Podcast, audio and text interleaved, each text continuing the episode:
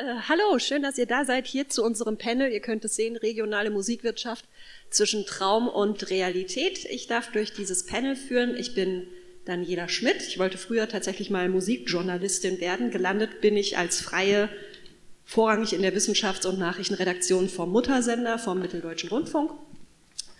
Und äh, habe die große Freude, hier heute auf der Bühne zu sitzen mit vier Menschen, die im Musik, Kulturbusiness unterwegs sind hier in Sachsen.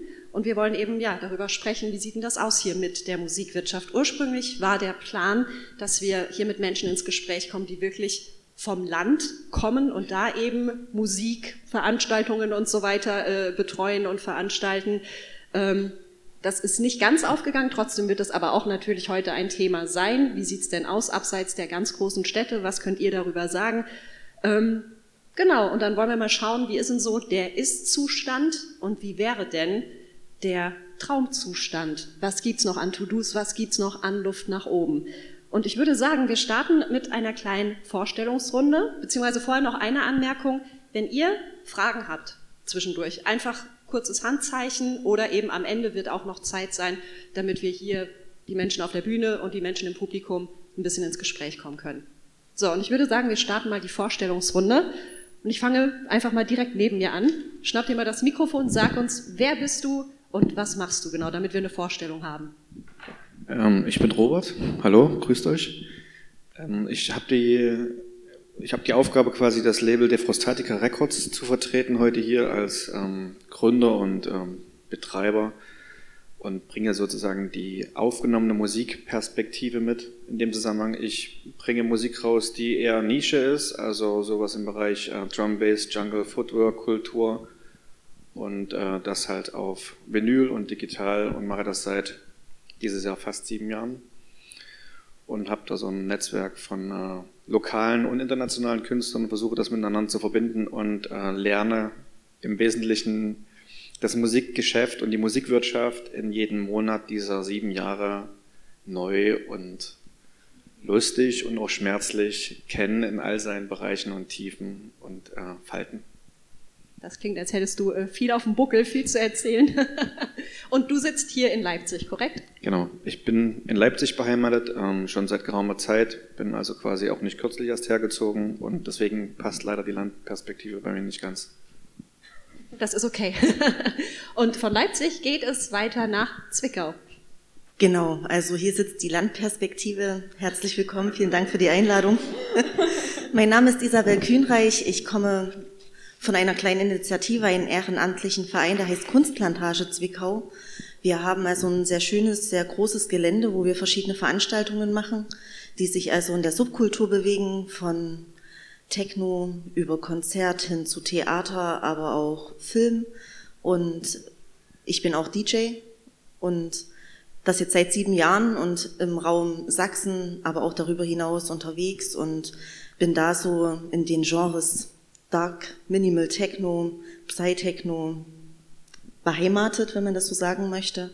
Und ähm, möchte gerne heute hier einen Beitrag leisten, eine Lanze zu brechen eben für den ländlichen Raum und da eben nochmal darzustellen, was also an Initiativen, an Veranstaltungsformaten und auch an wunderbaren Menschen hier in den kleineren Städten, in den Provinzen, wenn man das so sagen möchte, ähm, stattfindet und da auch gerne, wenn ihr Fragen dazu habt, die beantworten.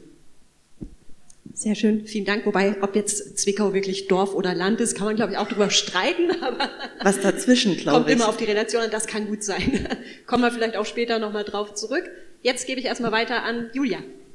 Also ich bin auch hier für die ländliche Perspektive. Ich komme aus Chemnitz wenn Zwickau Land ist, dann ist Chemnitz, denke ich, auch Land noch. Ähm, ich arbeite im Weltecho, das ist eine Kultur, ähm, ein Kulturverein, ein Kulturhaus. Wir haben einen Club, eine Galerie, ein Kino und ein kleines Café.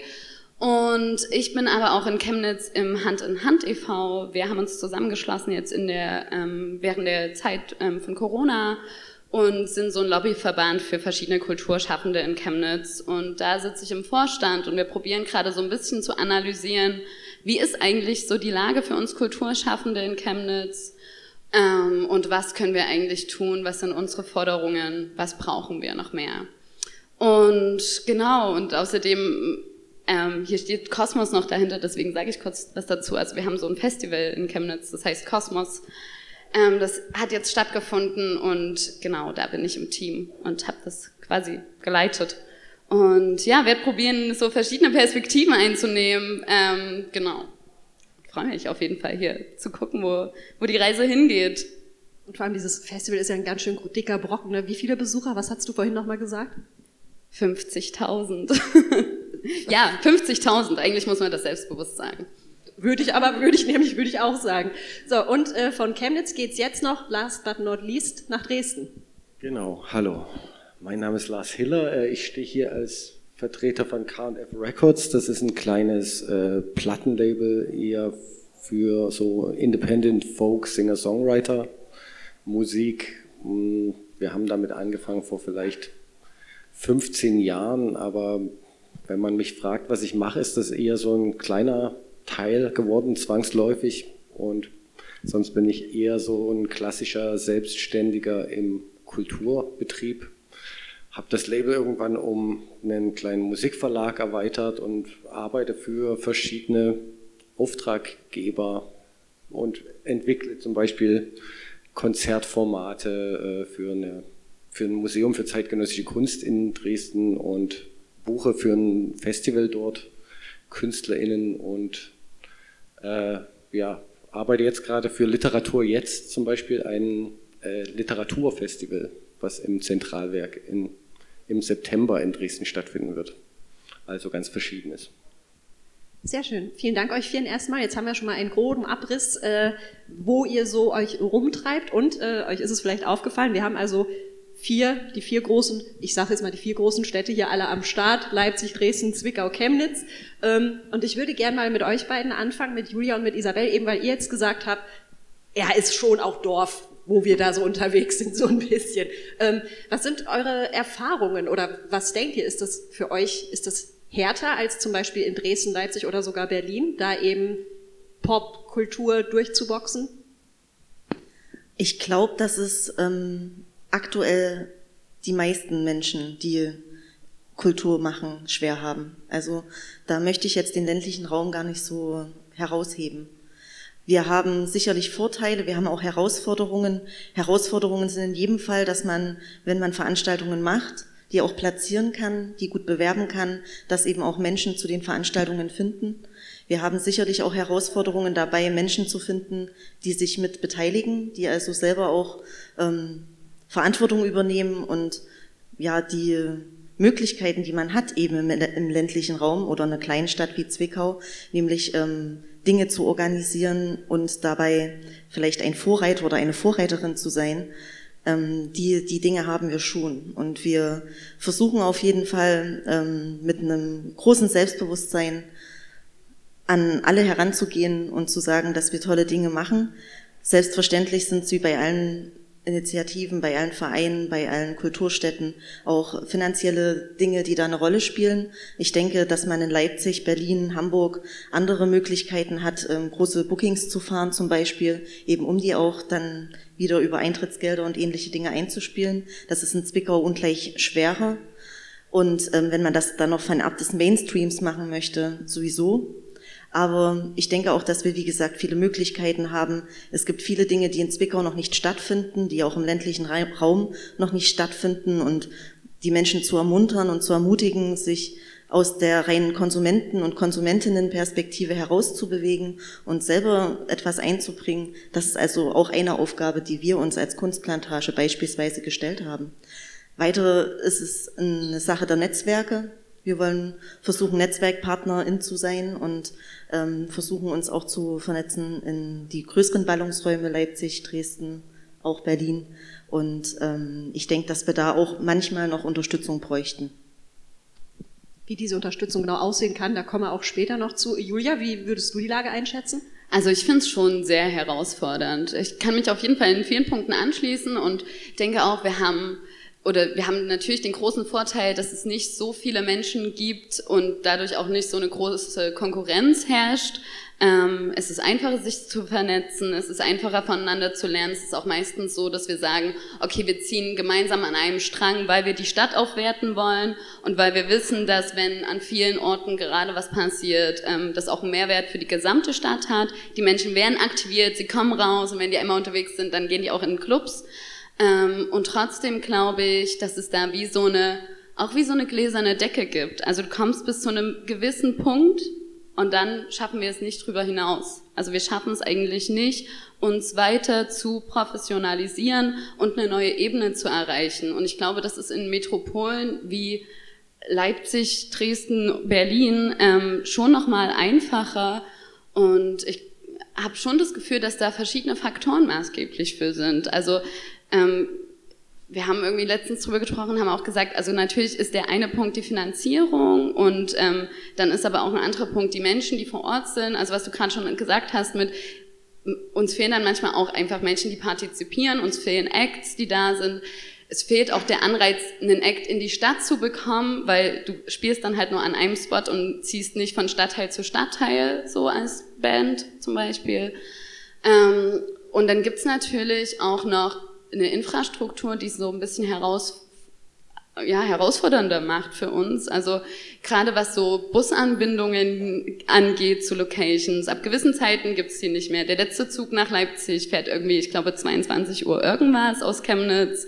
Also das sind dann schon nochmal so andere Ebenen, die es schwerer machen und auch auf die wir auch nicht so groß Einfluss haben als Kulturschaffende. Und da rede ich noch gar nicht davon, was ähm, ja auch Sachsen und ich glaube da vor allem der ländliche Kreis und auch Chemnitz, was wir für eine Historie haben und was wir auch für Menschen haben, die dort wohnen und mit welchen Herausforderungen wir uns auch oder umgeben müssen. Und ja, also das ist dann der Punkt, an dem ich sage, okay, dann wird es manchmal doch alles ganz schön grausam. Also so schön das auch ist, wenn wir irgendwie gemeinsam in unserer Bubble sitzen und sagen, es ist alles so toll und wir kennen uns alle und wir rufen mal fix dort an und dann spielt kurzfristig noch die Band oder die und wir zimmern mal in einer Woche ein ganz großes Festival auf die Beine und das geht alles, weil irgendwie gibt es die Menschen alle in Chemnitz. Aber wenn es dann darum geht, das auch wirklich übers ganze Jahr zu haben und zu etablieren und zu leben und zu professionalisieren und den Menschen auch eine Perspektive zu geben, die in dem Bereich arbeiten, zu sagen, ihr könnt in Chemnitz bleiben, weil hier verdient ihr ausreichend Geld und hier gibt es ausreichend Möglichkeiten, den Schritt schaffen wir irgendwie nicht. Ist halt auch krass, ne, was es alles für Ebenen touchiert, die man vielleicht gar nicht sofort auf dem Schirm hat, wenn es eben um Kultur, um Pop, um Musikwirtschaft geht. Ähm, kommen wir auch gleich nochmal drauf zurück. Ich würde gerne noch die Dresdner und die Leipziger Perspektive jetzt mit reinholen. Lars, Robert, äh, was die beiden jetzt erzählt haben, sind das Sachen, die euch bekannt vorkommen oder sagt ihr, nee, haben wir eigentlich gar nicht so krass hier in den größeren Städten in Sachsen? Welcher Part jetzt genau? Na, zum, zum, Beispiel dieses, es ist schwierig, die großen Acts ranzukriegen oder es fehlt ganz viel Infrastruktur oder es fehlen ab einem gewissen Punkt auch die Leute, die Netzwerke. Wir beschäftigen, also ich beschäftige mich ja quasi mit dem Label mit aufgenommener Musik, weil die Überlegung ähm, eines Tages einsetze, dass nur Veranstaltungen machen und Gäste buchen und eine lokale DJ-Szene hm, zu informieren oder auch zu vernetzen einfach nicht ausgereicht hat. Das habe ich zumindest 10, 15 Jahre vorher dann gemacht. Und ähm, ich denke, dass der Gedanke dann irgendwann eingesetzt ist, zu sagen, wir brauchen hier eine eigene Szene von Künstlern, die Musik macht, die vielleicht sich auch irgendwann selbst vernetzt und die vielleicht sogar auch in der Lage ist, sowas wie einen vernetzten Sound zu erzeugen.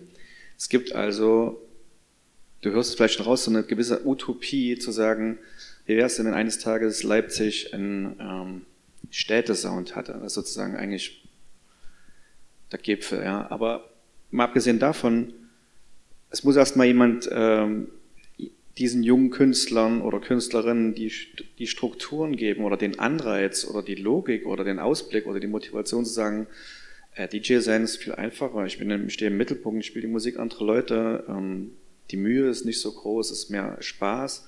Und ich habe doch schon vor bekannten Leuten gespielt und kriege dadurch Gigs woanders. Jetzt soll ich mir noch äh, Musik machen aufdrücken.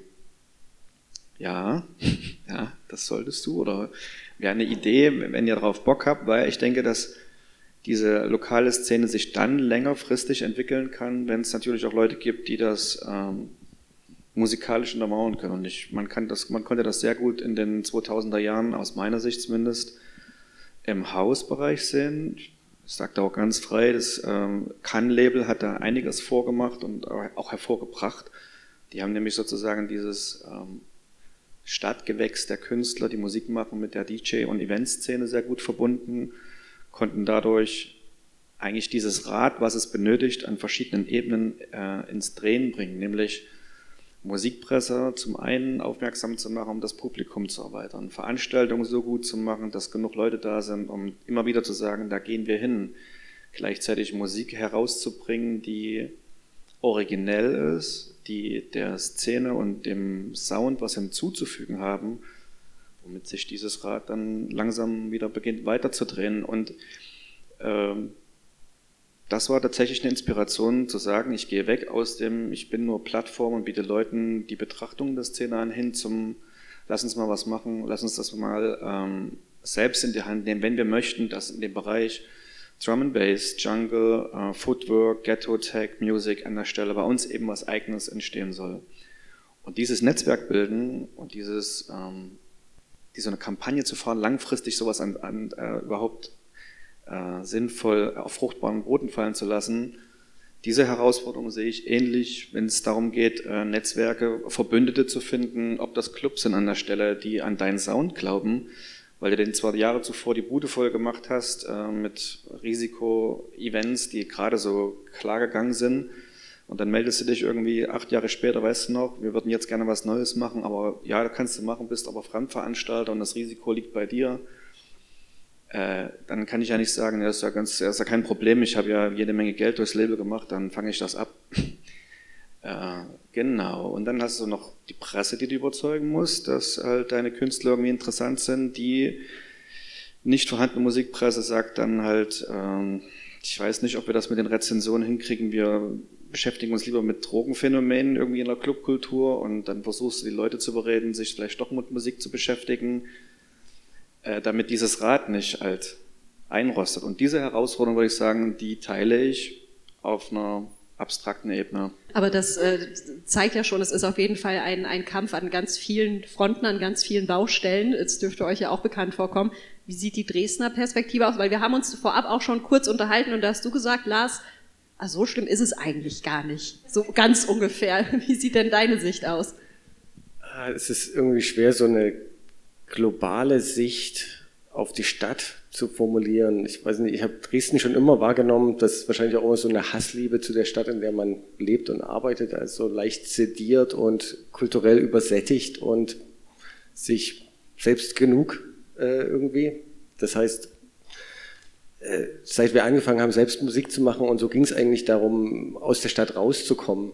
Und auch unser Label war jetzt nicht so angelegt, dass wir jetzt gesagt haben, wir wollen jetzt zwingend große lokale Akteure werden. Ironischerweise ist man es dann vielleicht trotzdem irgendwann geworden, einfach indem man viele Jahre mit dabei war. Aber äh, ja, ich habe hab mich schon und das ist schon weit vor Corona gewesen, so, so lange damit rumgeplagt, irgendwie in Clubs mit Bands, die mir wichtig waren, vor 20, 30 Leuten oder so, dass ich äh, nichts anderes gewöhnt war eigentlich.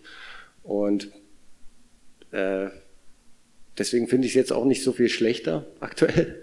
Ähm, der Status quo ist eher geblieben oder es war eher so, die letzten Jahre waren eher für mich so ein, ja, vielleicht Beschleuniger von etwas, was äh, vorher schon für mich der Fall war.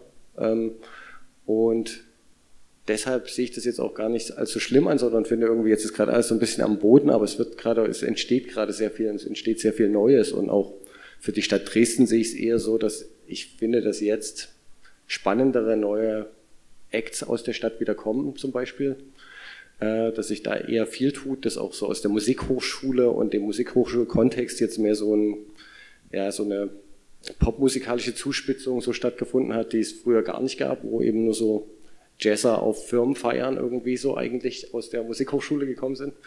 Ähm, insofern finde ich es jetzt gerade eigentlich ganz gut und ganz spannend und guck so, was, was kommt als nächstes.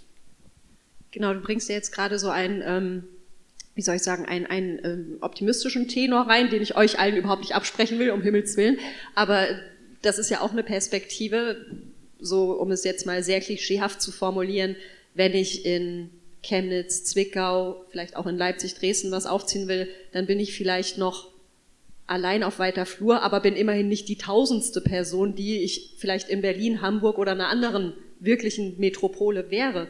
Ähm, was sind vielleicht Vorteile eurer Situation, die Außenstehende vielleicht gar nicht so sehen? Gibt es überhaupt welche? Also ich hoffe doch sehr, aber habt ihr da vielleicht Geschichten zu erzählen, wo man sagen kann, ja stimmt, das ist dann ein Standortvorteil in Sachsen, in Chemnitz, Zwickau, was auch immer?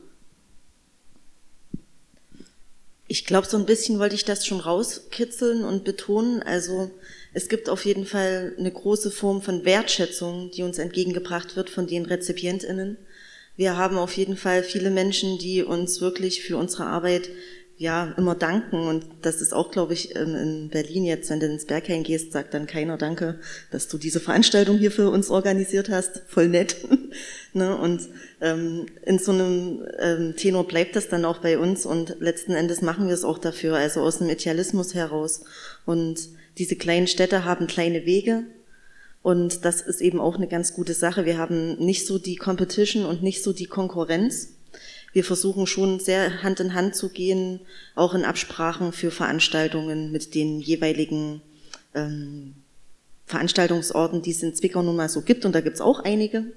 Und ähm, da würde ich sagen, dass halt ähm, die Nähe beieinander zu sein doch irgendwie einen großen Vorteil birgt und dass dann die Solidarität und der Support untereinander auch sehr groß ist, statt sich da gegenseitig, ähm, wie beispielsweise man es aus anderen ähm, größeren Städten hört, wenigstens ähm, Steine in den Weg zu legen und sich noch versucht, also es noch versucht wird, dass man sich gegenseitig das Publikum zum Beispiel abgräbt. Und auf die Musik bezogen ist das auch so. Also man kennt sich untereinander und man versucht sich so gut es geht zu supporten, wenn gerade bei uns in der Region ähm, Anfragen für Bookings sind und ich beispielsweise nicht spielen kann, so schlage ich dann sofort jemanden vor, entweder aus meinen Crews, wir haben eine, die heißt Woman of Techno, auch für die möchte ich heute mit hier sitzen, denn wir sind eine Gruppe von Frauen, die sich zusammengeschlossen hat.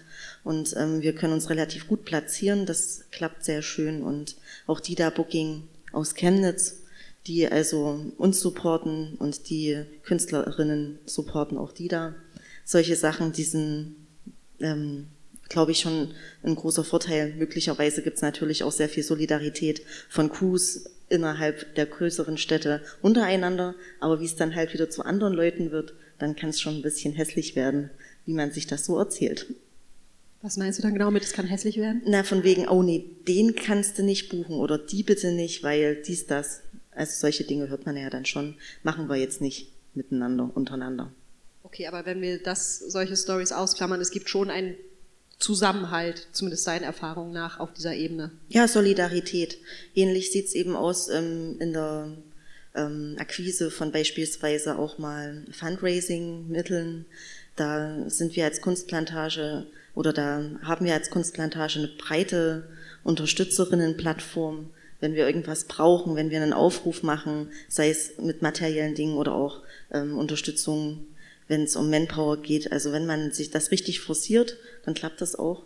Das ist also sehr, sehr schön und ähm, es ist auch so ein bisschen die Anbindung an die Natur, die halt in einer Kleinstadt, das möchte ich auch nochmal sagen, ähm, nochmal ein bisschen anders ist. Also landschaftlich ist das ähm, Vorerzgebirgsland, wo Zwickau liegt, unheimlich attraktiv und auch die Ortschaften, die dann Richtung Erzgebirge und Vogtland liegen, wo eben auch ganz viel Kultur stattfindet, ganz viel Subkultur stattfindet. Das ist also ganz, ganz ähm, malerisch. Und wir haben das auch selbst bei uns an unserem Ort, wir haben wie gesagt ein sehr großes Gelände, das ist direkt an der Mulde gelegen. Und ähm, wenn Menschen beispielsweise aus Hamburg oder Berlin zu uns als Gäste kommen, auf welchen Wegen auch immer die es eben in unsere Stadt und dann auch zu uns geschafft haben, die sagen, was für ein Kleinod, wenn wir doch so etwas nur bei uns hätten. Also das ist halt, wir haben eine sehr freie Hand bei allem, was wir tun. Und wir haben auch den Vorteil, dass die Strukturen auch so bei uns in Zwickau geschaffen sind. Also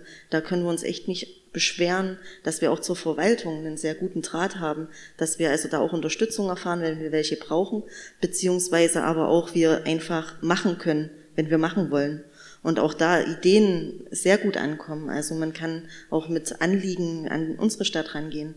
Vielleicht bräuchte es noch mehr Menschen, die das auch nutzen. Und ähm, auch das ist ein Vorteil sicherlich unserer Stadt. Also es gibt auf jeden Fall mehr Freiräume sozusagen, die man noch nutzen kann und auch viel Support von der administrativen Ebene. Julia, bei euch auch. Ich meine, Chemnitz Kulturhauptstadt to be ist immer ein gutes Druckmittel, sage ich. ich wollte eigentlich anknüpfen, okay, also Zwickau hat so schöne Grünflächen, wir haben günstige Wohn- oder günstigen Wohnraum, kommt doch nach Chemnitz. Ähm, ich glaube, der Punkt ist tatsächlich zu sagen, dieses, diese Netzwerkarbeit ist natürlich einfacher in so einer kleinen Stadt. Ne? Also irgendwie kennt man sich dann doch und dann sind auch die Wege zu einer Stadtverwaltung kürzer die sind leichter aufzubauen und ähm, genauso wie das sehr, sehr gut sein kann, kann das aber auch ja sehr schnell kippen, weil wenn dann dort an der Position plötzlich ein Mensch sitzt, der dich nicht so mag, dann ist es halt auch vorbei schon wieder, aber wir wollen ja von den Dingen reden, die gut sind. Ähm, und ich glaube, das ist definitiv ein Vorteil. Also diese Netzwerkarbeit, dieses eng Zusammensein, alle gemeinsam für die Stadt irgendwie, das ist schon auch bei uns definitiv so. Und ähm, darauf kann man auch immer vertrauen. Also ich glaube, das ist echt so ein Ding, wo ich sage, okay, da bin ich super glücklich, in Chemnitz zu sein und nicht in einer Großstadt, in der der Konkurrenzkampf auch so groß ist, sondern wir sagen halt wirklich, wir sprechen uns gut ab, wie sind die ähm, Terminkalender, wann ist wo eine irgendwie Hip-Hop-Party, dann ist bei uns keine und sowas. Also das auf jeden Fall und ich glaube, das ist eine total gute Ressource und ich glaube, dadurch läuft wirklich dieser erste Weg zu, ich knüpfe an die Musikbranche oder an die Kulturbranche an, der kann total gut laufen. Also ich glaube, das ist auch so ein Grund dafür, gerade in, aus Chemnitz kommen ja auch super viele Bands irgendwie immer wieder und immer wieder und es gibt auch ähm, ganz viele Unternehmen und Splash kommt aus Chemnitz, Meld kommt aus Chemnitz, ist ja alles Good Life AG, die in Chemnitz äh, oder aus Chemnitz kommen. Ähm, Wave Gothic Treffen, das ist auch ein Chemnitzer Ding. Japo kommt aus Chemnitz. Also das eigentlich überall in Deutschland, in, ähm, wo du in diese Musik-Kulturbranche reinguckst, findest du immer irgendwo einen Chemnitzer oder eine Chemnitzerin. Aber warum bleiben die Leute dann eigentlich nicht da? Weil, und das ist das, was ich halt vorhin meinte, also der Weg bis dorthin, der ist super einfach, weil du kennst dich und du weißt, wie Le die Leute das machen und du kannst gut voneinander lernen, weil das Netzwerk halt auch so stark ist. Aber dann gehen die Menschen immer wieder weg, weil der Raum der, zur Professionalisierung halt dann einfach nicht mehr gegeben ist. Und ich glaube, das ist halt ein total großer Vorteil, wenn du bis zu einem gewissen Punkt kommen willst. Dann ist da Chemnitz, glaube ich, so eine kleine Talente oder kann so eine kleine Talenteschmiede sein und jede andere oder jede andere Stadt ja da auch, ähm, die so klein ist und ja, in der man so auf breite Ressourcen oder an breite Ressourcen anknüpfen kann. Aber dann geht's halt nicht so schnell weiter. Und ja, das ist irgendwie so krass. Ja. Aber woran liegt das, diese gläserne Decke, wie du es beschrieben hast? Was ist das, was diese, diese Blockade sozusagen bedingt? Ich glaube, es gibt tatsächlich total viele verschiedene Faktoren dafür. Ich glaube, das ist, was so über all dem schwebt, und da ist wahrscheinlich Chemnitz jetzt nicht oder der ländliche Raum nicht so das eine Ding. Das ist, glaube ich, die Wahrnehmung von Musikwirtschaft prinzipiell. Also ich glaube, wir werden prinzipiell nicht als eine tatsächliche Wirtschaft wahrgenommen. Und ich, das ist aber dann am Ende auch egal, ob wir da jetzt über Leipzig, Dresden oder Berlin sprechen oder halt über Zwickau und Chemnitz. Ähm, das merkt man natürlich trotzdem in so einem in so einer Kleinstadt immer noch mal auf einem ganz anderen Level, weil wir uns fehlt natürlich auch uns fehlen auch die Menschen, die dafür Lobby machen. Also wir haben halt nicht so eine große Jugendkultur, die dann auf die Straße geht, wenn es darum geht, dass ein Club gerade geschlossen wird oder dass sich irgendjemand über Lärmbelästigung aufregt, sondern dann sind halt eher die RentnerInnen, die sagen, jo, ist zu laut, so, und ähm, ich glaube, das ist so der eine Punkt. Es ist auf jeden Fall ähm, die fehlende Infrastruktur in ganz vielen Punkten. Also ich glaube, es wäre total wichtig, dass Kulturstätten auch einfach abgesichert sind. Also dass es für uns sicher ist, dass diese Orte bestehen bleiben, dass es wirklich diesen Bestandsschutz dafür gibt, um auch Dinge in die Hand zu nehmen und zu machen, weil wir ja genau wissen, wir sind irgendwie allein auf weiter Flur. Und das ist zwar total schön, weil es gibt halt, also du kannst mit Ideen oder du kannst Ideen immer wieder realisieren und machen, weil es einfach noch niemanden gibt, der das in deiner Stadt gemacht hat.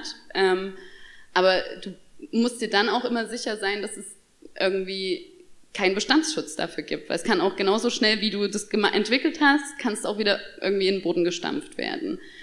Ja, und ich glaube, es gibt so viele Faktoren irgendwie dafür. Ich finde, prinzipiell könnten Förderanträge niedrigschwelliger gestaltet werden, weil wir uns natürlich in so kleinen Städten mit ganz vielen anderen Dingen auch beschäftigen müssen nebenbei. Und ich persönlich habe irgendwie keine Zeit mehr, alle oder so oft so viele Anträge zu schreiben, so dass ich dann eher auf Netzwerke zurückgreife, die halt gut funktionieren, um zu sagen, okay, dann spielt halt XY nochmal, anstatt dass ich jetzt mir Fördergelder hole, weil ich dann mal eine große Band holen kann.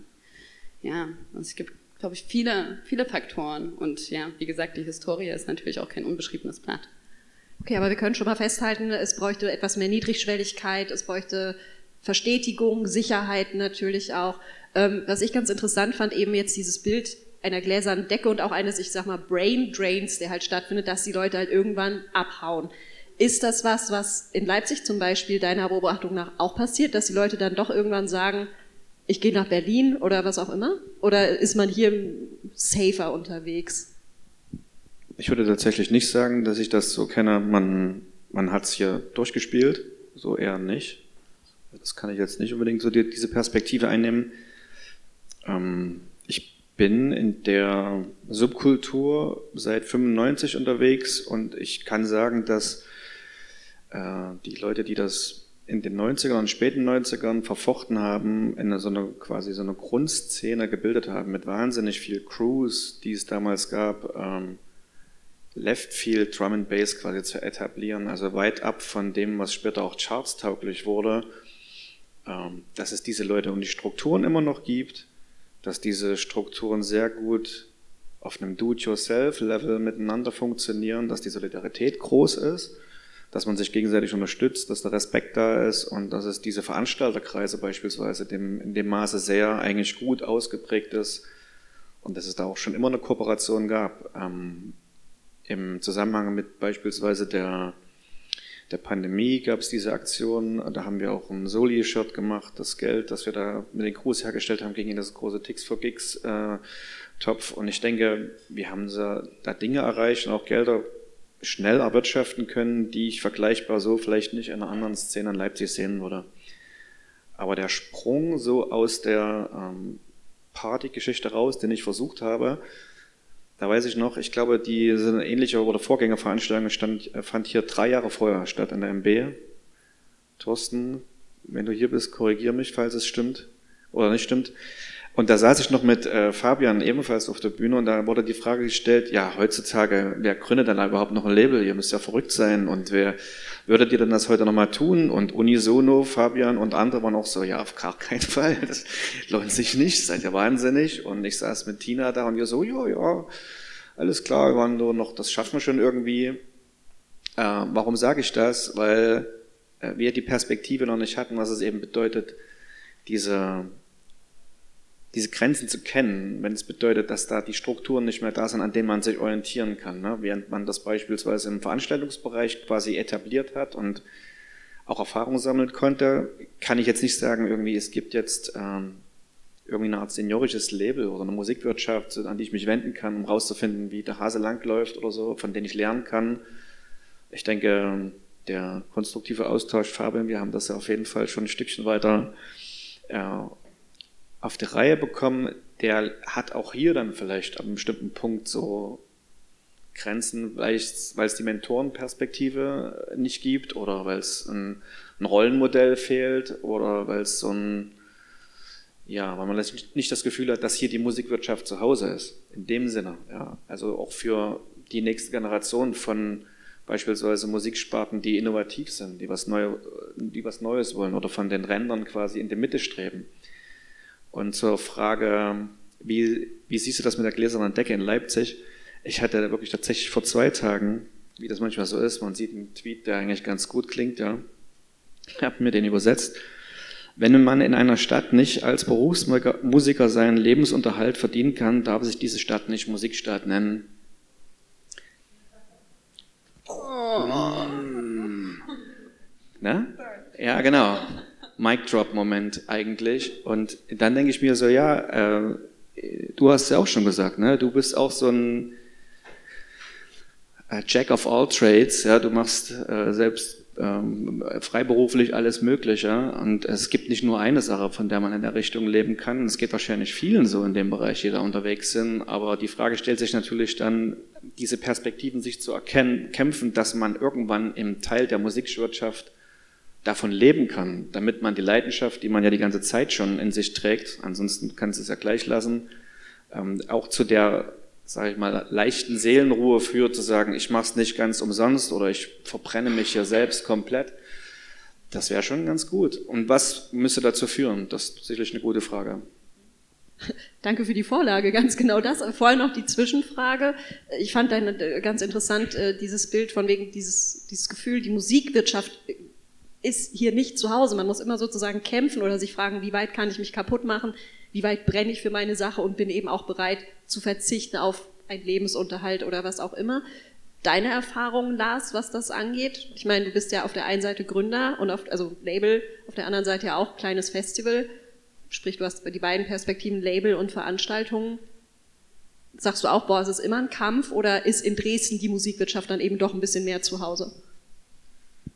Äh, die Musikwirtschaft definitiv nicht, würde ich sagen. Also ich glaube, man muss der ganzen Diskussion wirklich immer unterscheiden zwischen Kulturarbeit und Musikwirtschaft. Also das sind halt zwei völlig unterschiedliche Sachen und ich glaube, man kann in allen drei Städten schöne Kulturarbeit machen und äh, man kann aber auch momentan wahrscheinlich nirgendwo gute Musikwirtschaft machen, äh, weil diese ökonomischen Zusammenhänge natürlich äh, durch Corona noch mal schlechter funktionieren und auch eigentlich, also zumindest in meinem Bereich, vorher auch schon nicht besonders gut funktioniert haben. Aber genau diesen Prozess der Professionalisierung, den du jetzt so angesprochen hast, das ist natürlich auch so diese Lernkurve der letzten 15, 15 Jahre bei mir auch gewesen, wo man schon auch in Dresden eher in der Diaspora war und halt immer gemerkt hat, okay, ähm, so richtig vernetzt bin ich jetzt nicht nach Berlin und man hat ewig gebraucht, um sich journalistische Kontakte aufzubauen. Dann hat man, äh, als man das so halbwegs geschafft hat, wurden journalistische Kontakte ziemlich irrelevant leider und dann musste man eigentlich äh, mit den Leuten von Spotify irgendwie gut können und Bier trinken gehen oder so. Die saßen aber auch alle in Berlin und man kannte die nicht und ähm, insofern hat man schon immer hinterhergehechelt irgendwie. Ähm, und das wird auch so bleiben. Und ich glaube auch, dieses Zitat, was du gerade genannt hast, das ist natürlich auch ein Fakt, den ich auch kenne. Äh, wenn man jetzt professionelle Musikerin ist zum Beispiel, dann hat man es schwerer in so einer Stadt, weil man natürlich mit seinem eigenen Projekt eigentlich nicht leben kann, sondern man muss auch als Musiker oder Musikerin eigentlich Jack of all Trades sein und braucht vielleicht noch irgendwie einen Gig, wo man in einer größeren Band zum Beispiel mitspielt, ähm, als eingekaufte Musikerin oder sowas. Ähm, man braucht Studiojobs und so weiter und so fort. Und die findet man natürlich jetzt äh, sicher nicht in Chemnitz, auch nicht in Dresden. Über Leipzig weiß ich da zu wenig, aber ich würde mal sagen, die findet man dann schon eher in Berlin und Hamburg wir wollen auch gleich darüber sprechen, was sozusagen passieren müsste. Das ist natürlich die große, äh, die große Gretchenfrage, ne? so wie kann man es denn besser machen. Vorher möchte ich noch einmal kurz eine Kurve zurück machen zu etwas, was Julia gesagt hat, nämlich du hast ja gerade ganz gut äh, einmal auseinander ziseliert, was aus Chemnitz ja alles kommt. Also die Leute, die Potenziale, die sind ja da. Nicht nur in Chemnitz vermutlich, sondern auch in Zwickau, in Leipzig, in Dresden. Und ähm, ich könnte mir vorstellen, dass Außenstehende das aber natürlich gar nicht auf dem Schirm haben. Ich glaube, wenn jetzt, keine Ahnung, mein Bruder, mein Bruder drüben in Nordrhein-Westfalen fragen würdest, ey, sag mal was, Musik und Chemnitz, er würde vielleicht noch auf Kraftclub kommen. Mehr wahrscheinlich nicht. Fehlt vielleicht auch so ein bisschen, wie soll ich sagen, Selbstbewusstsein oder so, oder ja, Lobbyarbeit, PR für die eigene Musikszene, für dieses Label, gute Sachen aus Chemnitz, Zwickau, Leipzig, Dresden? Ja, Gut, wir das auch?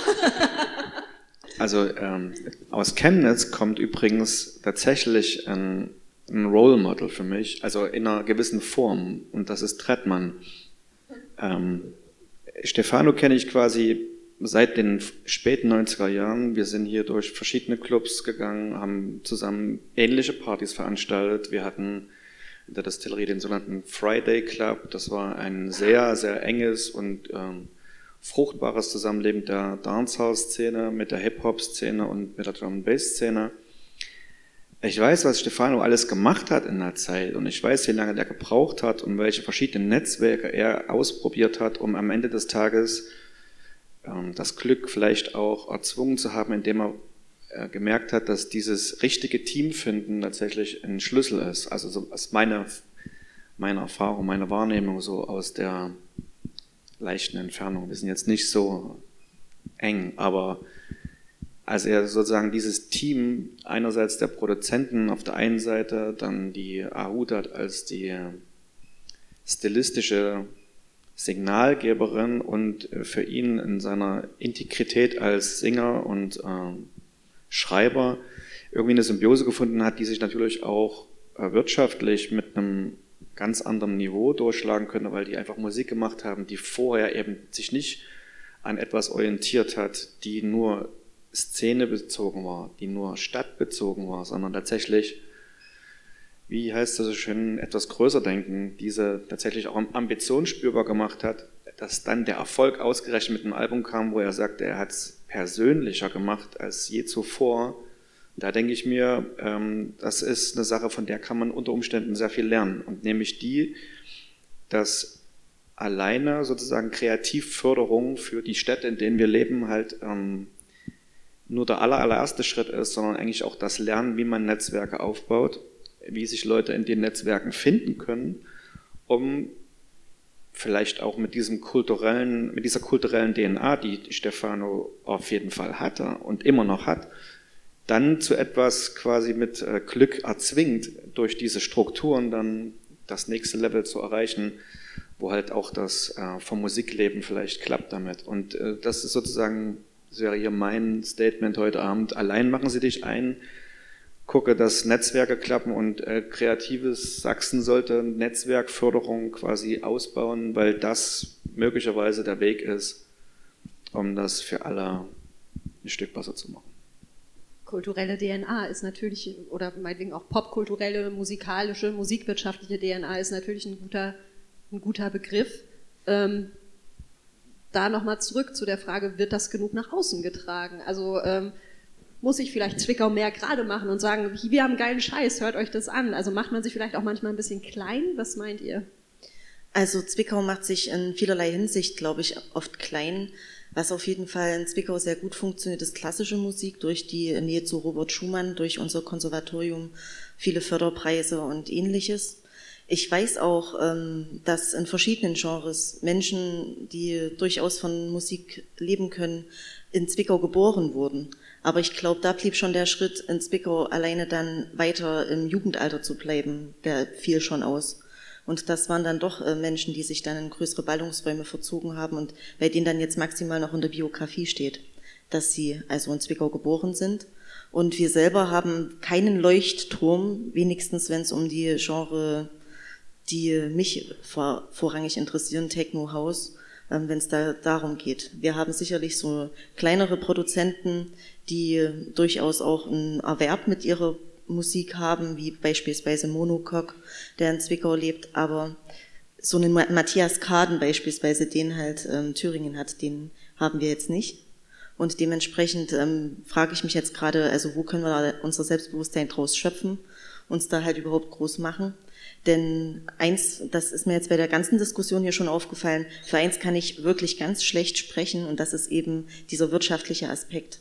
Und da fand ich eben auch den Hinweis von dir, dass in diese, ja, die Kreativen, die Jungen, die Initiativen, die aber ehrenamtlich oder in ihrer Freizeit Dinge tun oder im Nebengewerbe, wie ich, da, ich das beisp beispielsweise mit Musik mache, die, ähm, die Menschen, die gibt's da schon, aber diese Professionalisierungstendenzen, die sehe ich jetzt bei vielen Initiativen nicht. Und ich sehe eben auch, dass die Risikobereitschaft der Menschen, sich hin zu einer Professionalisierung zu bewegen, eher klein ist. Und das aber aus ganz, ganz ähm, nachvollziehbaren Gründen. Und da geht es eben um den Lebensunterhalt. Also ich könnte mir jetzt nicht vorstellen, also aktuell kein Szenario und ich wüsste auch gar nicht, wie man mir da helfen soll, ähm, dass ich mich also von der Musik, die ich ähm, Menschen als DJ ja nur ähm, präsentiere, in irgendeiner Form finanzieren könnte. Und das ist auf jeden Fall ein bisschen traurig auch. Und ähm, es ist auf jeden Fall heute auch irgendwie für mich hier eine neue Perspektive, sich da überhaupt mal Gedanken drüber zu machen, inwiefern ist denn das überhaupt ähm, gut fair und inwiefern sollte sich das auch verändern. Ich denke, das ist eine gute Frage und ähm, die sollten wir uns auch als Zwickauerinnen, Zwickauer, Oelsnitzerinnen, Oelsnitzer, Werdauerinnen und was es da alles an kleinen Städten gibt mit viel Potenzial, die sollten wir uns stellen. Und dass da vielleicht irgendwie doch nochmal eine Handreichung passiert, den Menschen zu ermöglichen, zu, sich zu professionalisieren, überhaupt erstmal ein Risiko einzugehen. Das, denke ich, ist heute vielleicht auch hier ein Anliegen mit. Und die große Frage ist ja, wie könnte das dann konkret aussehen? Denn ja, natürlich, ne, es geht um die ganz weltliche Frage, Kunst und Kultur schön und gut, aber wenn ich dabei verhungere, hat am Ende niemand was gewonnen. Ähm, wie könnte das denn, also stellen wir uns mal vor, ich wäre jetzt eine gute Fee und würde sagen, so, ihr dürft euch wünschen, was muss passieren, was braucht es ganz konkret. Was würdet ihr auf die Liste setzen? Aufmerksamkeit ähm, und Respekt gegenüber den Menschen, die Kultur, Musik, Kunst schaffen. Also es ist sehr schön, dass Menschen auch für uns, ne, ich habe das gesagt, ähm, sehr viel, ähm, ja, sehr viel gute Worte übrig haben und uns vielleicht ähm, sehr sympathisch finden aufgrund dessen, was wir da tun, aber beispielsweise auch nicht bereit wären, mal 15 Euro Eintritt zu bezahlen für irgendwas, so dass wir bessere Gagen geben, so dass ich bessere Gagen auch bekommen kann. Das ist eine Sache. Die andere Sache ist natürlich auch ähm, die strukturelle. Also wenn man möchte, dass ähm, eine Stadt lebendig ist, wenn man möchte, dass es da Subkultur, Kultur in allen Facetten gibt, dann muss man das unterstützen und das auch mit Geld und vielleicht auch mit Netzwerken. Und da meinte ich eben auch vor, Netzwerke zu Presse, zu überregionaler Presse und auch Netzwerken hin zu Menschen, die einen vielleicht verbandstechnisch unterstützen können. Und ähm, dann vielleicht auch noch so ein bisschen die Zeitressource und natürlich auch ähm, ein Umdenken in jedem und jeder von uns. Also ich sehe da auch so ein bisschen die ähm, Zügel bei den Menschen, die die Kultur machen. Also wir selber haben da vielleicht auch nicht genug Biss entwickelt und den sollten wir entwickeln dass wir da eben auch fordern. Das sind jetzt äh, ganz viele Ebenen sozusagen. Es geht los bei den Einzelnen, bei den Rezipientinnen und Rezipienten, eben über die Strukturen bis hin zu denen, die die Kunst, die die Kultur, die die Musik machen. Ähm, wie sieht es bei euch aus? Was würdet ihr da noch ergänzen auf der To-Do-Liste, wenn es darum geht, die Musikwirtschaft zu stärken vor Ort in Sachsen? Also ich habe ja vorhin, glaube ich, schon mal kurz was dazu gesagt. Ähm, ich glaube, die Wahrnehmung von Musikwirtschaft und Kreativwirtschaft erstmal als ein wirklich relevanter Wirtschaftsfaktor, das wäre so der erste Punkt, den ich mir wünschen würde. Ähm, und wir haben das jetzt in den letzten Jahren gesehen. Ähm, Kunst und Kultur ist dann ganz schnell ja doch nur noch Unterhaltungsfaktor und das ist es nicht und das wissen wir, glaube ich, alle, die hier sitzen. Also wir sind ein starker Wirtschaftssektor mit all den Nebengewerben, die dazugehören, setzen wir einfach wirklich Tonnen an Geld auch um. Und ähm, das mal zu honorieren und damit genauso umzugehen, ist, glaube ich, echt ein total relevanter Punkt. Und es ist total egal, auf welcher Ebene wir da sprechen, aber das wünsche ich mir ähm, von Politik, von Gesellschaft, ähm, das als erstes und super relevantes. Und ich glaube, davon lassen sich dann verschiedene Ebenen ableiten auf verschiedenen, e, ähm, auf, ja, genau, verschiedene Folgen ableiten auf verschiedenen Ebenen. Ähm, und das ist dann, also da spielt, glaube ich, für mich sowas rein wie niedrigschwelligere Förderungen, was ich vorhin auch schon mal gesagt habe. Und da spielt aber auch sowas rein wie ähm, bessere Infrastruktur zu schaffen und damit auch Wege zu ermöglichen und ein Setting zu ermöglichen, in dem sich Kultur auch lohnt und ja, machbar ist, weil es ist genau das, was ihr, glaube ich, vorhin alle schon mal gesagt habt. Also wir machen das alle, weil wir eine Leidenschaft dafür haben. Und ich sage immer, Kulturschaffende haben das große Glück, die Tage haben nicht nur 24 Stunden, sondern 48. Deswegen sind wir auch so, wie wir sind. Aber das ist natürlich eigentlich nicht so. Und eigentlich müssen wir nur doppelt so schnell mit doppelt so viel Elan arbeiten. Und ähm, der Impact, den aber ja Kultur und ähm, Musik und Kreatives hat auf eine Gesellschaft und auf ein Miteinander, der ist so groß und das kann ich sagen, weil ich irgendwie soziale Arbeit studiert habe und mich ja auch fürs Alter absichern wollte und dann weiß ich, ich gehe dann irgendwann in die Pflege und da gibt's genauso viel Geld und aber es wird auch gebraucht, ähm, ist aber ja der Punkt, dass Kultur bringt uns zusammen und Kultur fördert einen Dialog und es fördert ein demokratisches Weltbild und ich glaube, das brauchen wir in diesem Land und das brauchen wir vor allem auch in Sachsen besonders stark und deswegen gilt es, gilt es auch, eine Kreativbranche zu unterstützen und ähm, wahrzunehmen in der Relevanz, die sie hat. Und das wäre so, glaube ich, der größte Punkt. Und dann wäre alles andere, glaube ich, so ein, ja, wäre so ein kleines Schneeballsystem, würde alles loslaufen. Ja. Ich bin da wahrscheinlich schnell zufriedenzustellen, aber ich finde, es hat sich sehr, sehr viel getan. Äh, deswegen sitzen wir auch hier durch Kreatives Sachsen. Ähm, ich habe das irgendwie, glaube ich, ganz von Anfang an verfolgt und wo es so einen Bestandsschutz gab für, glaube ich, drei Jahre oder sowas zunächst und jetzt ist Kreatives Sachsen immer noch hier und stärker denn je erstmal und genau das hat man halt vorher vermisst. Ähm, man hat so nach Bayern geguckt zum Beispiel, wo äh, lokale Musik aus Bayern halt viel stärker sowohl medial stattgefunden hat, als auch gefördert wurde, exportiert wurde und so weiter und so fort. Und das, äh, das war hier absolutes Brachland und da ist halt sehr, sehr viel passiert. Ich fand zum Beispiel auch diesen äh, Ideenwettbewerb vom Ende letzten Jahres, glaube ich, äh, wahnsinnig gut. Also ich, hab, ich war auch sehr frustriert, weil weder ich noch äh, irgendjemand, den ich kannte, was dabei gewonnen hat. Aber nichtsdestotrotz fand ich, dass das erstmal was total Sinnvolles, Großes, Einladendes war mit vielen Kategorien, vielen verschiedenen Preisen und äh, dass das, glaube ich, ein massiver Ideenmotor war. Und genau das braucht es ja eigentlich. Es braucht so Anreize, sich mit kleinen Initiativen oder größeren Projekten äh, irgendwie äh, auseinanderzusetzen erstmal und zu versuchen, sie zu strukturieren. Und wenn das so eine Wettbewerbsform ist, dann umso besser. Ähm, und so als Wunsch für die Zukunft glaube ich auch, dass das eigentlich einer der Abseits von Corona war, dass man, äh, dass natürlich Förderung von Musik viel stärker in den Blick gekommen ist, eigentlich mehr oder weniger nur um hungernde Musikerinnen äh, und Musiker über Wasser zu halten, aber eigentlich ja, muss man reflexhaft erwarten, dass das alles einfach im Vergleich zum Vorkrisenniveau danach halbiert wird, aber vielleicht ist es ja auch nicht so, vielleicht bleiben diese Förderstrukturen im Großen und Ganzen irgendwie bestehen auf einem ähnlichen Niveau. Und dann äh, erfüllt das eigentlich relativ viel, was man, was man sich immer gewünscht hatte, so als Musikschaffender und irgendwie in der Musikwirtschaft. Ähm, und da ist dann Sachsen wiederum, zumindest Stand jetzt ja eigentlich noch ein guter Standort, weil weniger Musik aus Sachsen kam und man deswegen zum Beispiel bei Initiative Musik etc. vielleicht eher mit einem Projekt auch angenommen wurde, als wenn jetzt die KünstlerInnen aus Berlin gekommen sind oder so. Ähm, ja, insofern wäre das eigentlich einfach nur so meine Hoffnung, dass man das weiter verstetigen kann und äh, so eine Struktur wie Kreatives Sachsen weiter besteht und ähm, diese Möglichkeiten, wo, glaube ich, wir alle uns massiv professionalisiert haben in den letzten drei Jahren, äh, auch weiter existieren werden ähm, und nicht einfach wieder eingestampft werden danach, wie bis jetzt vorbei, Krise zu Ende. Macht's gut. Ja. Schau sie zu, wie er klarkommt, ja.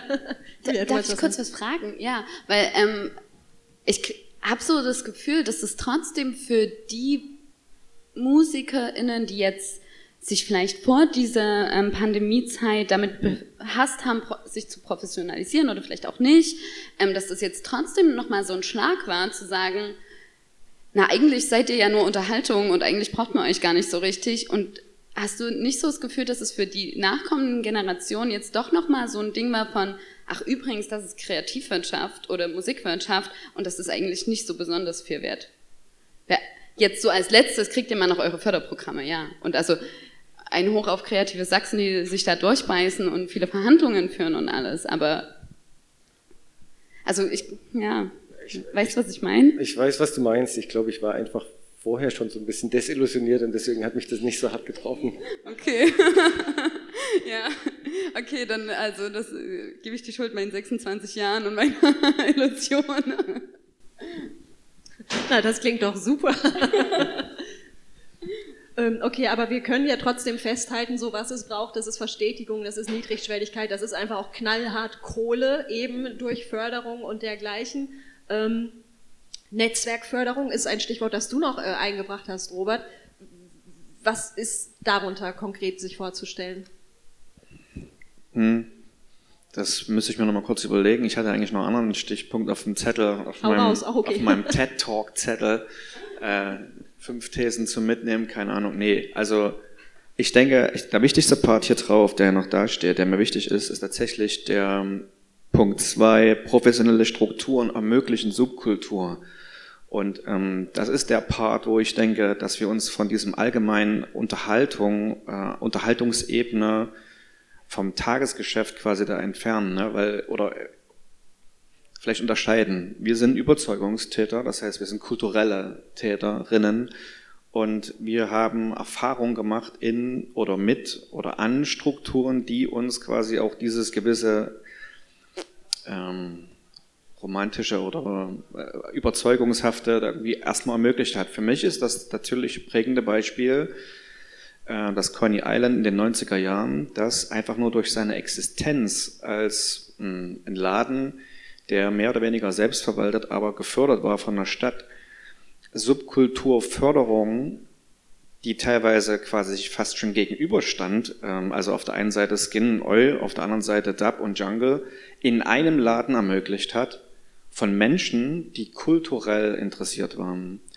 die kulturell reflektiert waren, weil sie beispielsweise in ihrer Freizeit Fanzines rausgebracht haben und die mit dieser Sorte von Vernarrtheit in Musikkultur den Bogen gesehen haben, nämlich dass eigentlich musikalisch beide Musikstränge ihre Heimat in äh, England haben, die gar nicht so weit voneinander sind, die damit auch einen politischen Aspekt in dem Laden verfolgten und die quasi erfolgreich Subkultur importiert haben und damit auch hier quasi kulturelle Chapter zum Blühen gebracht haben, weil die Protagonisten dieser Szenen, die in der Regel nicht in Deutschland geschaffen werden, für diese Kultur überhaupt hierher gebracht haben, die gezeigt haben, welches Feuer dahinter steht. Und ähm, ohne diese Läden, ohne diese Leute, ohne diese Reflektiertheit, also ohne den kulturellen und gleichzeitig professionellen Aspekt, nämlich nicht zu sagen, ihr könnt das zwar machen, aber ihr bezahlt das bitte selbst und übernehmt das Risiko. Diese Diskussion gab es damals nicht. Dieser Freiraum war da, also war die professionelle Struktur der Inkubationsfaktor eigentlich für so eine super lebendige Independent-Szene, die bis heute existiert. Also Nummer eins, Investitionen in diese Sorte von professionellen Strukturen mit Bewusstsein, sage ich mal, ist absolut sinnvoll.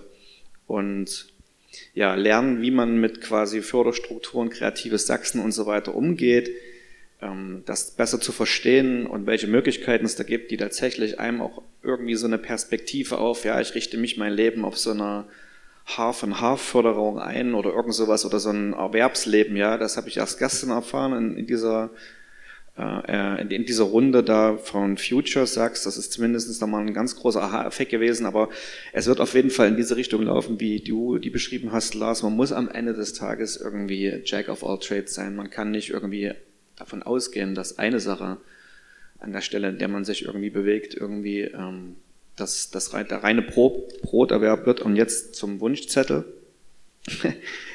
Äh, die Stadt Hamburg, die ist äh, immer mal so ganz sympathisch in meinen Augen geworden. Nicht, dass ich da hinziehen möchte oder so, aber zumindest machen die mit der Musikförderung einige Dinge richtig, äh, wo ich das Gefühl habe, ja, das wäre ganz gut, wenn das vielleicht das kreative Sachsen vielleicht eines Tages ja auch irgendwie durchsetzen könnte. Also da ist mit Bildungsurlaub für Musiknetzwerkveranstaltungen wie diese Music Business School, die da im September stattfindet, möglich. Und auf der anderen Seite machen die halt tatsächlich äh, Förderung von Independent Labels mit Beträgen, die halt release-unabhängig sind. Also wir reden nicht mehr von Förderung von Leipzigern oder deutschen Künstlern, sondern generell von Labels, die, und das muss ich die, Vorbere die Begründung muss ich vorlesen, weil die einfach zu cool ist.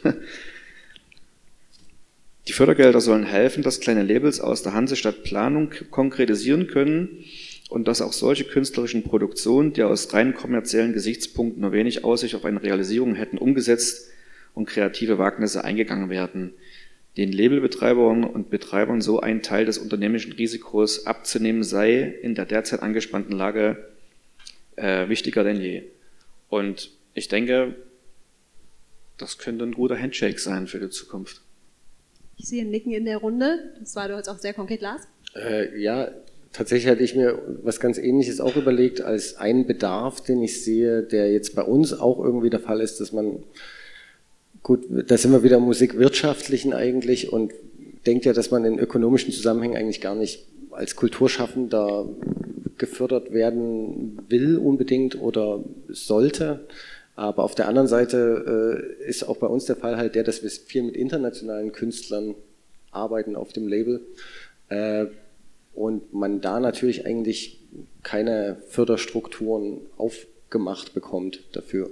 Und äh, dann ist man immer unsicher, okay, verdiene ich die überhaupt für das, was ich da mache, wenn ich jetzt eine Band aus Kentucky gerne nach Deutschland holen will und hier ihr Album veröffentliche und die auf Tour schicke. Aber äh, da kann ich zum Beispiel jetzt gerade eigentlich nichts machen oder zumindest nichts, was mir bekannt ist. Ähm, und da wäre natürlich eine Label-Förderung, Release-unabhängige Förderung auch mal ganz interessant an so einer Stelle. Mit einem Blick auf die Uhr würde ich gerne ins Publikum schauen, ob es Stimmen, Fragen, Anmerkungen gibt bis hierhin. Ja? Ich fange mal hier an. Mach's kurz nach vorne kommen und hier ins Mikrofon sprechen. Ist das okay? Ähm, mich würde nochmal interessieren, wie ihr das Thema Raum bewertet, weil in der, es kam zwar so ein bisschen am Rand, aber ich hatte immer so das Gefühl, also ich arbeite in Dresden und dass wir mit diesem Thema Raum sehr stark zu tun haben, also sei es Proberäume, sei es irgendwie Clubs, die zumachen müssen und wo keine Alternativen geschaffen werden. Also ist das irgendwie was, wo man sagen kann, da kann man irgendwie mit dem Land oder dem ländlichen Raum irgendwie punkten oder so. Und weil ich jetzt einmal hier stehe, mich würde außerdem noch interessieren, so dieser politische Hintergrund. Ich habe das mitverfolgt, zum Beispiel, als es in Döbeln in dem Treibhaus diese Sache gab, dass dort die MIDI-Förderung gestrichen werden soll oder aus, äh, aus Klauchau, dort mit diesem Dorf der Jugendspinnerei und sowas. Die hatten ja äh, Problema also Probleme. Da nochmal diese Perspektive, also in, in, Dresden hat man da natürlich auch gewisse Ängste, aber ist da nicht so ganz konkret davon bedroht wie möglicherweise in ländlicheren Regionen. Also generell zum Thema Raum. Raum gibt es sehr viel, gerade im ländlichen Raum, auch in kleinen Städten wie Zwickau, Raum, der auch ungenutzt ist. Und es gibt da auf jeden Fall viele Beispiele, wo einiges entsteht.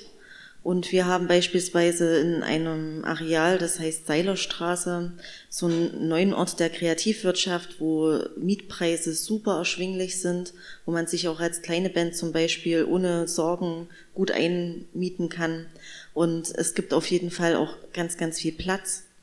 Und da bin, sind wir nochmal bei diesen ja, politischen Themen. Also diese Räume eben Menschen zugänglich zu machen, die den Raum vielleicht besetzen könnten und dann eben auch gerade über eine Förderung sowas vielleicht auch zu institutionalisieren, der herrscht in Zwickau nun leider nicht so. Und das ist auf jeden Fall eine Sache, die ähm, ja in verschiedenen Kürzungen ist, äh, begründet liegt. Also Zwickau hat 24 Millionen Defizit aktuell im Haushalt und da wird es jetzt gerade keine Möglichkeiten geben, gerade über diese Gelder in irgendeiner Form eine Förderung zu bekommen. Und da werden Dinge des Sozialen und des Kulturellen als erstes zusammengestrichen.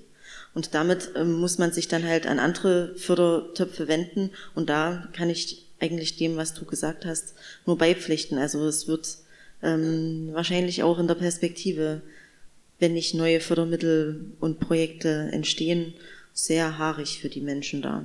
Gerade wenn sie sich über Förderungen ähm, finanzieren, um ihren Ort überhaupt zu erhalten. Wir beispielsweise sind Selbstkosten, also Kosten selbstdeckend als Kunstplantage. Wir bekommen keine Förderung, keine institutionelle sowieso nicht. Ist auch ganz schwer, sowas zu bekommen. Und ähm, ja, haben da eben den Benefit, dass eben im ländlichen Raum Raum da ist und wenn man sich da privat mit Menschen, denen Grundstücke, Ladenlokale oder auch ganze Häuser gehören, einig wird, dann kann man da auf jeden Fall ganz viel machen. Und das machen wir zum Beispiel. Also wir haben da auf die Zukunft gesehen eigentlich keine Sorgen bei uns. Ich würde da anknüpfen, also Raum gibt es bei uns wirklich auch in Chemnitz noch ausreichend.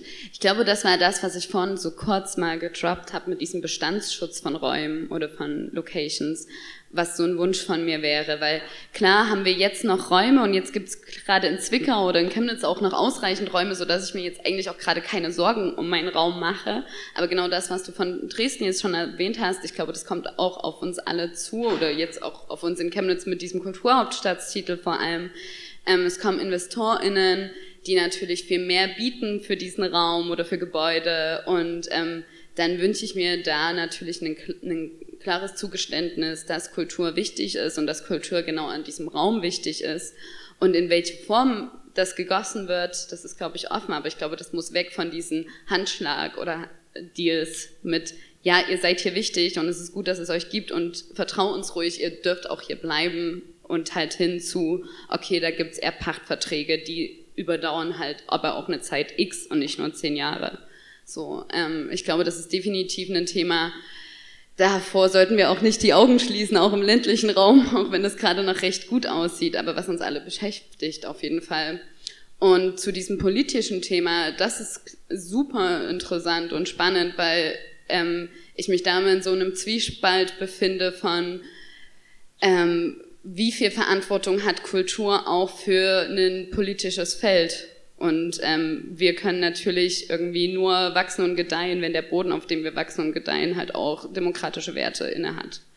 Und wie viel Verantwortung können wir abgeben und können sagen, okay, kümmert euch jetzt mal bitte dafür oder darum, dass wir weiter aufblühen können und wie viel Verantwortung müssen wir aber auch tragen, zu sagen, okay, wir setzen uns dafür aber auch ein, dass eine politische Bildung stattfindet. Also wie viel, wo ist da unser Verantwortungsspektrum? Und ja, das finde ich ist ein spannender Diskurs, aber vielleicht heute nicht so das Thema. Ich wollte gerade sagen, so, da kommen wir ganz schnell auf ganz große Ebene. Auf jeden, ja. Aber das Schöne ist ja, der Tag, also auch wenn jetzt dieser Panel hier sich dem Ende neigt, der Tag ist ja noch nicht vorbei. Ähm, wir haben ja hier noch einen ganz wunderbaren Tag vor uns beim Leipzig Popfest und können ja alle noch miteinander ins Gespräch kommen und da auch die ganz großen Fragen eruieren. Aber ich finde, was ihr beide jetzt äh, gesagt habt, lässt sich ja auch wieder ähm, hoch abstrahieren eben auf Wertschätzung, auf Sicherheiten, die es braucht, auf Verstetigung und so weiter, sowohl von institutioneller Seite als auch auf der individuellen Ebene. Und ähm, mit diesem Konsens, auf den wir uns, glaube ich, alle einigen können, würde ich das an der Stelle gern beschließen, auch mit Blick auf die Uhr, und sage ganz, ganz herzlichen Dank, dass ihr hier dabei wart. Robert Handro, Isabel Kühnreich, Julia Vogt und Lars Hiller hier beim Panel. Und dann wünsche ich uns allen noch einen schönen Tag hier beim äh, Leipzig Popfest. Dankeschön, dass ihr da wart. Danke die Einladung.